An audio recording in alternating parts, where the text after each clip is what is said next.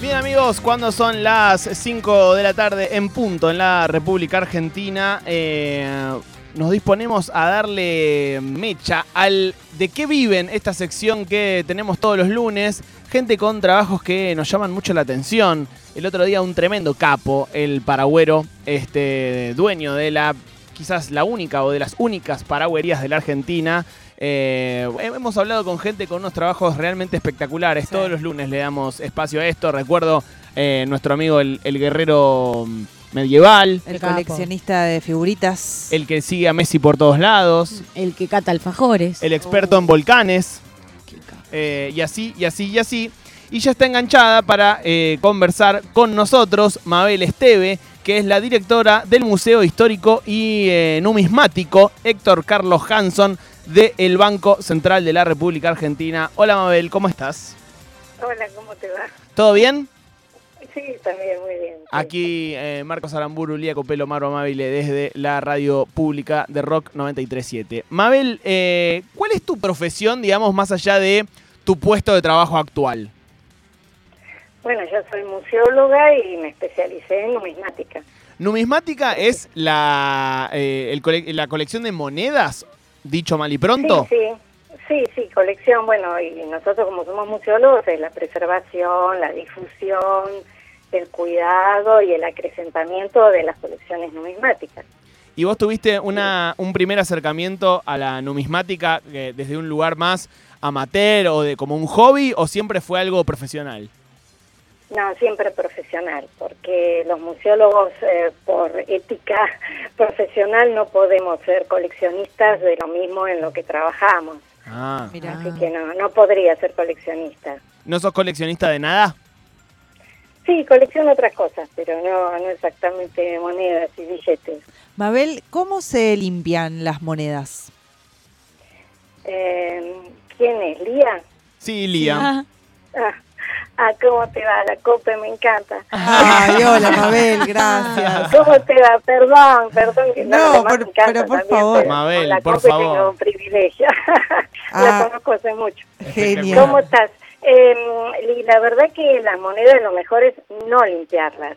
Ah, ah, Eh, es eh, porque la pátina del tiempo es lo que le da mayor valor a las piezas, así que cuanto menos se las limpia, mejor. Por Qué menos lindo- para los numismáticos. Qué lindo concepto la pátina del tiempo. sí, Eh, lindo. Exacto. Eh, un gran libro para, también.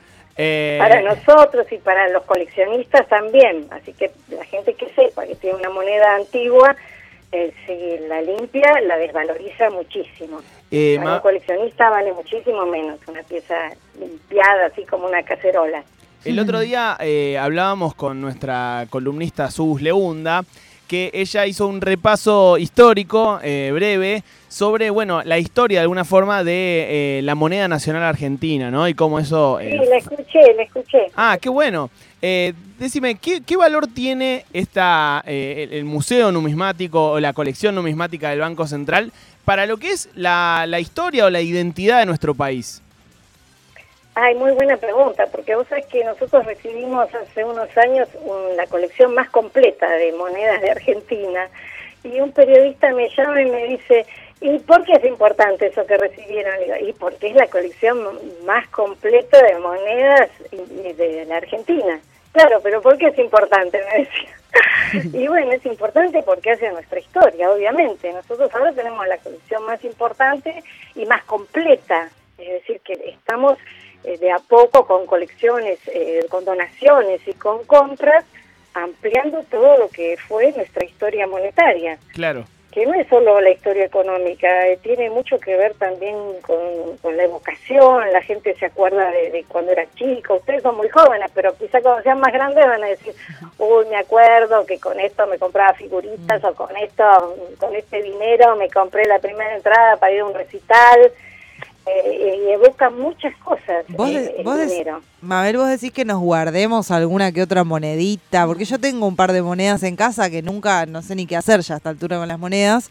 Eh, decís que ya es mejor guardarse una moneda de un peso o dos pesos para dentro de unos cuantos años saber cuánto valen. Y si vas a tener nietos o bisnietos. no, tampoco es que vale muchísimo porque mm, actualmente se hacen millones de monedas eh, no pensemos que son rarezas, pero digamos que ah, en el siglo XIX eh, las piezas eran menor cantidad y se fueron fundiendo, se fueron perdiendo y por eso hoy en día tienen un gran valor, ¿no? Entonces si algún pariente nos dejó en una pieza antigua, eh, sí, obviamente tiene muchísimo valor.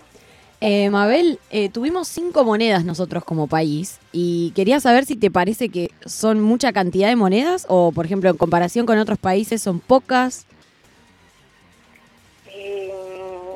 cada país tiene sus historias, el dólar nunca cambió, siempre fue el dólar, eh, han cambiado los diseños, siempre fue el mismo nombre, pero se fueron cambiando y también tuvo sus periodos de, inflación, ¿no? No es lo mismo el dólar de, 1860 que el dólar actual.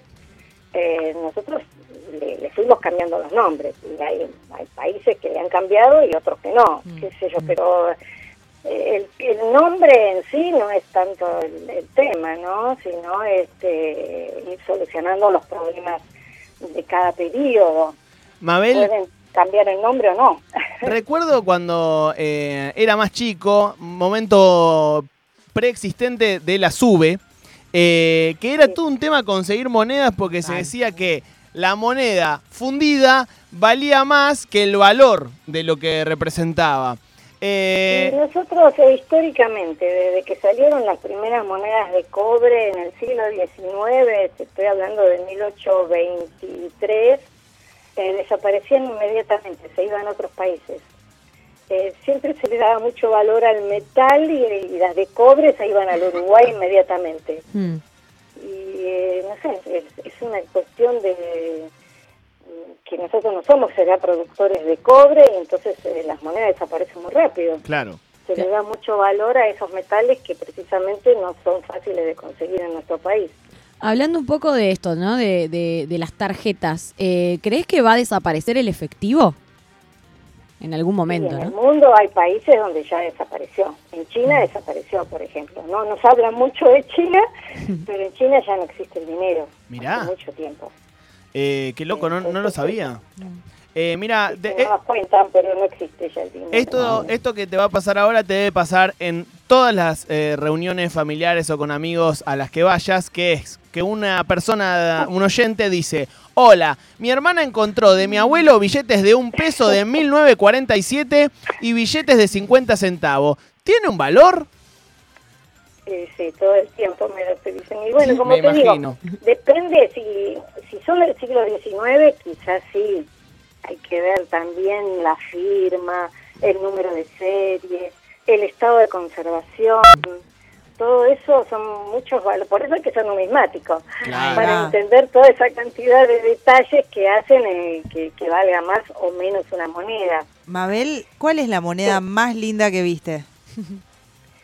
Y de la Argentina, para mí, eh, la primera moneda patria, que es nuestra primera moneda en 1813, para mí sigue siendo la más hermosa y, y la que nos trae mucho muchos recuerdos porque tiene que ver con todo nuestro proceso de independencia, ¿no? Mm. A mí me gustaba mucho el... que fue, porque mm, si me dejan un segundito les cuento que sí, obvio, nosotros, bueno, acuñábamos monedas en Potosí, ¿no? Lo que hoy es Bolivia, y cuando se produce la, la Revolución de Mayo se crea el ejército, ¿no? que va con el general Belgrano a la cabeza, el ejército del norte, después de la batalla de Tucumán y Salta, toma Potosí, llega a la Casa de Moneda de Potosí e inmediatamente hace acuñar moneda patria, en medio del fragor de las batallas, ¿no? Y en medio de que pierde después y se tiene que retirar y se lleva todas las monedas patrias y después vuelven y vuelven a perder y así hasta que se, se termina este, definitivamente abandonando el Alto Perú, ¿no? Y por eso después San Martín va a cruzar por la cordillera de los Andes. Pero mm, todo ese periodo en el que se acuñan nuestras primeras monedas patrias es una época muy difícil y sin embargo se lograron hacer unas piezas de excelencia, de oro, de plata hermosísimas. Bueno, creo que en esta respuesta también está la respuesta a una de las primeras preguntas que te hicimos de, bueno, la importancia de la moneda o de la, o de la colección de monedas en la identidad nacional, todo este recorrido histórico que vos nos haces, me parece que también responde e- esa pregunta, ¿no? Eh, de, de conservar esos momentos. Esa moneda que vos eh, nos, nos des- eh, describías recién es muy parecida a la moneda de un peso que está en circulación o que estuvo en circulación estos años, ¿verdad? Claro, sí, mucho más grande, ¿no? Es Ah. una pieza de unos 27 gramos, es una pieza importante. ¿De qué tamaño Como más o menos en una palma de la mano? Y es eh, como de 4 o 5 centímetros. Ah, wow. Grande. Eh, pieza grande, sí. Mabel, hermosa. Antes de, de despedirte, te vamos a hacer aquí eh, el Kiniching. Es un sistema que hemos desarrollado en este programa, que es una mezcla entre el I Ching y la quiniela. Este, son 80 números del 1 al 80 y el Kiniching, luego de que vos elijas un número, te devuelve una frase de una personalidad destacada del arte, de la cultura, de la política, del deporte quizás. Eh, así que bueno, y vos haces con esa frase lo que te plazca, te la llevas y si te sirve, te sirve. Del 1 Buenísimo. del 1 al 80. Y el 14. El 14, mira, es una frase de Carlos Salvador Vilardo que dice, ser segundo no vale. ¿Vos sabés quién pisó América después de Colón? Yo no. Buenísimo, por eso soy número uno, yo también, soy la directora. Oh, dale, Mabel. La, Soy como Bilardo. la, La número uno. Sos, Qué campeona. sos Qué una masa, capa. Mabel. Muchas gracias por, por atendernos. Eh, Bueno, me encanta estar conversando con ustedes, les mando un beso grande. Y nosotros a vos. Mabel Esteve, directora del Museo Histórico y Numismático Héctor Carlos Hanson, del Banco Central de la República Argentina, la número uno, dicho por ella.